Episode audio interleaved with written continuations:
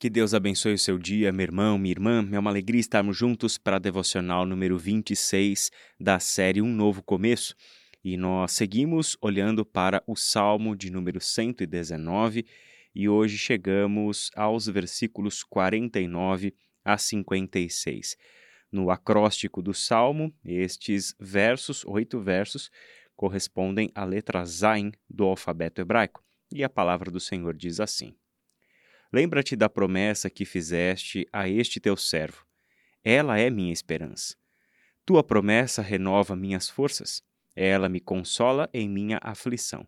O tempo todo os orgulhosos me desprezam, mas eu não me desvio da tua lei. Medito em teus estatutos tão antigos. Ó Senhor, eles me consolam. Fico furioso com os perversos, pois eles rejeitam tua lei. Teus decretos são o tema de minhas canções na casa onde tenho vivido. À noite penso em quem tu és, Senhor. Portanto, obedeço a tua lei.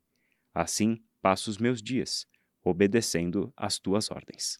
Bom, chegou o momento de nós dizermos o que todo mundo está pensando e gostaria de dizer, pelo menos todos que estão lendo o Salmo 119, ou você que leu o Salmo 119 de uma vez só é, é necessário que a gente diga, né?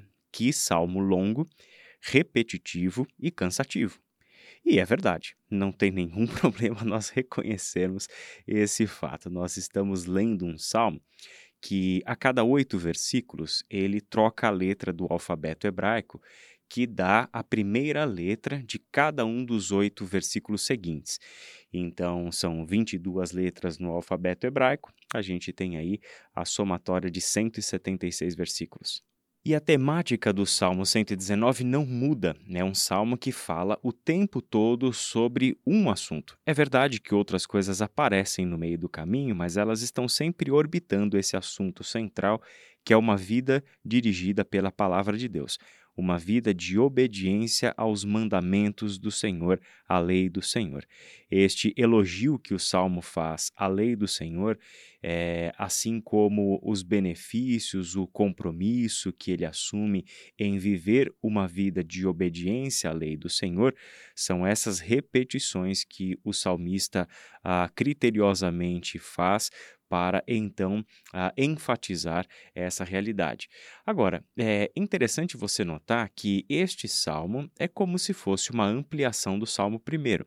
O salmo de número 1 já falava então sobre esta vida de obediência ao Senhor. A gente vai conversar um pouquinho mais sobre essa relação dos salmos amanhã. Mas é importante que você já note isso. O salmo primeiro, de uma forma muito breve, fala sobre uma vida de obediência a Deus e os inúmeros benefícios em vida que se colhe de uma vida de submissão à palavra do Senhor.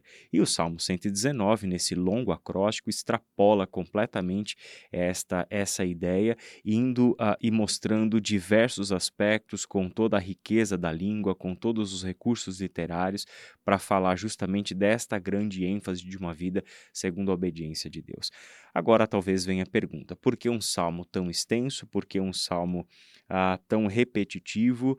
Por que não cuidar disso também? Por que não, será que não seria melhor comunicar sua mensagem de uma forma mais objetiva, direta, sem tanta repetição?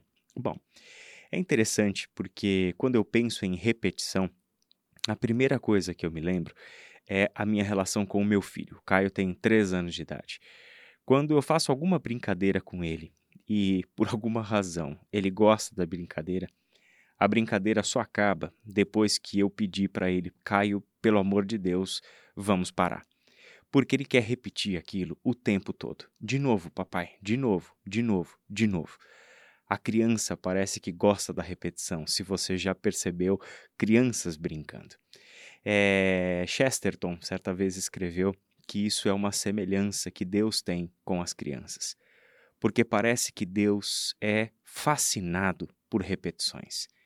Ele criou toda a sua natureza para que tudo se repetisse. Todos os dias o sol nasce, todos os dias o sol se põe. A lua vem trazendo a noite e a lua nos deixa, dando espaço ao amanhecer. As estações do ano mostram também que o tempo é marcado pelas repetições. onde todas as coisas voltam. E parece que Deus está lá olhando para a sua criação desde o dia em que planejou tudo aquilo e trouxe à existência pelo poder da sua palavra, como até hoje está lá observando todas as coisas, sorrindo quando vê cada dia e cada coisa e dizendo: de novo, de novo, de novo. Essa repetição traz consigo uma beleza, mas primeiro a gente precisa se apaixonar por aquilo que a gente vai repetir. Se o Caio não gosta da brincadeira, ele não vai pedir para repetir. Se a brincadeira machuca, se a brincadeira desagrada, se a brincadeira, ah, enfim, toma algum rumo que por alguma razão ele não goste, ele não vai pedir para repetir. Isso já aconteceu várias vezes. Quantas vezes eu tentei fazer uma brincadeira que na minha cabeça era uma coisa maravilhosa e aí eu não ouvia a vozinha dele dizendo de novo, papai. E quantas outras vezes eu fiz uma coisa sem nenhum sentido e sem nenhuma intenção de se tornar uma brincadeira e de repente, de novo papai, de novo papai, de novo papai. Deus também não quer a repetição do mal, Deus não quer a repetição da morte, Deus não quer a repetição daquilo que destrói a sua criação, aquilo que atenta contra a vida, contra a justiça, contra a paz, contra aquilo que é bom, contra aquilo que é belo. É justamente a este ciclo destrutivo da violência, da morte, do pecado, que Deus está dando um basta. Para isso, Deus não está falando de novo, de novo, de novo. Ele está resolvendo esse problema, dizendo de novo, de novo, de novo, para sua graça, sua misericórdia, o seu perdão. Ele nos diz enfaticamente, de diversas formas e com muita criatividade, a beleza de uma vida segundo os seus preceitos, segundo os seus estatutos, justamente porque Ele ele, ah, o seu caráter, quem ele é, a sua natureza, está nos dizendo que aquilo que permanecerá como uma repetição eterna é a vida plena, boa, justa, próspera, pacífica, cercada de amor, permeada pelo amor que ele tem para nós. O Salmo 119, sendo ele um salmo repetitivo, ele deixa de ser enfadonho, deixa de ser cansativo, quando nós de fato amamos o que Deus ama, quando nós amamos o que o salmista amou. Descobrir que viver segundo os preceitos de Deus é a melhor coisa da vida.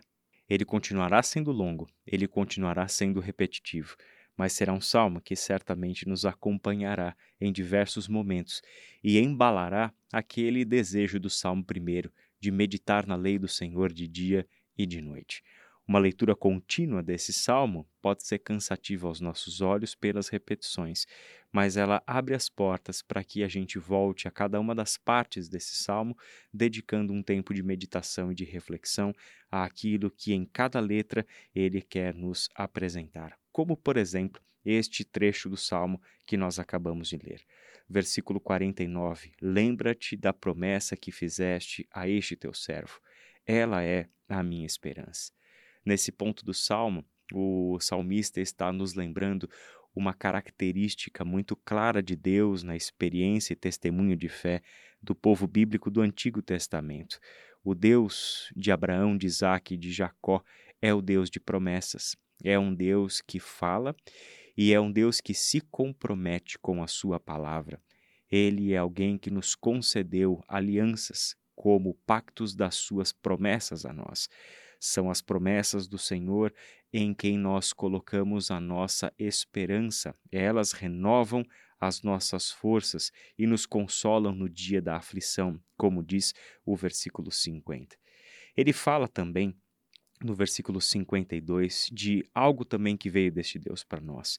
Medito em teus estatutos tão antigos, ó Senhor, eles me consolam. Assim como as promessas são uma fonte de renovação, de esperança, de consolo, também os estatutos, as leis, os mandamentos do Senhor são para nós fonte de consolo, desde que, como o salmista, aprendemos a meditar neles. Por fim, o versículo 55 e 56 falam de uma outra característica da relação do salmista com Deus que pode muito bem ser a nossa relação com Deus. À noite, penso em quem tu és, Senhor. Portanto, obedeço à tua lei. eis aqui um exercício de repetição que você e eu podemos colocar nos nossos dias. E se à noite, todas as noites, ao invés de você procurar o entretenimento no seu celular, nas suas redes sociais, naquilo que você talvez tanto goste de fazer para distrair a sua mente e que a gente sabe que não distrai tanto a mente assim, na verdade enche a nossa mente de informações na hora em que nós deveríamos estar preparando o nosso corpo e a nossa mente para o descanso. E se todas as noites a gente substituir qualquer que seja o nosso hábito noturno por esse hábito proposto aqui, à noite, penso em quem tu és, Senhor. Pensar no caráter de Deus, na essência de Deus, em tudo aquilo sobre o que a Escritura nos apresenta sobre este Deus. Porque certamente esta experiência, pela repetição, nos dará aquilo que deu para o salmista: uma vontade, um desejo do coração de obedecer à lei do Senhor. Obedecer à lei do Senhor tem a ver aqui com o pensar sobre quem Ele é, sobre o meditar nele, sobre o refletir, o trazer à memória, o, o, sempre repetir as mesmas histórias, as mesmas canções, os mesmos salmos, trazer à memória as experiências que nós já tivemos com esse Deus ao longo da vida, alimentarmos a nossa mente à noite sobre quem Deus é, para que no dia seguinte a gente se acorde lembrando a quem a gente deve obediência.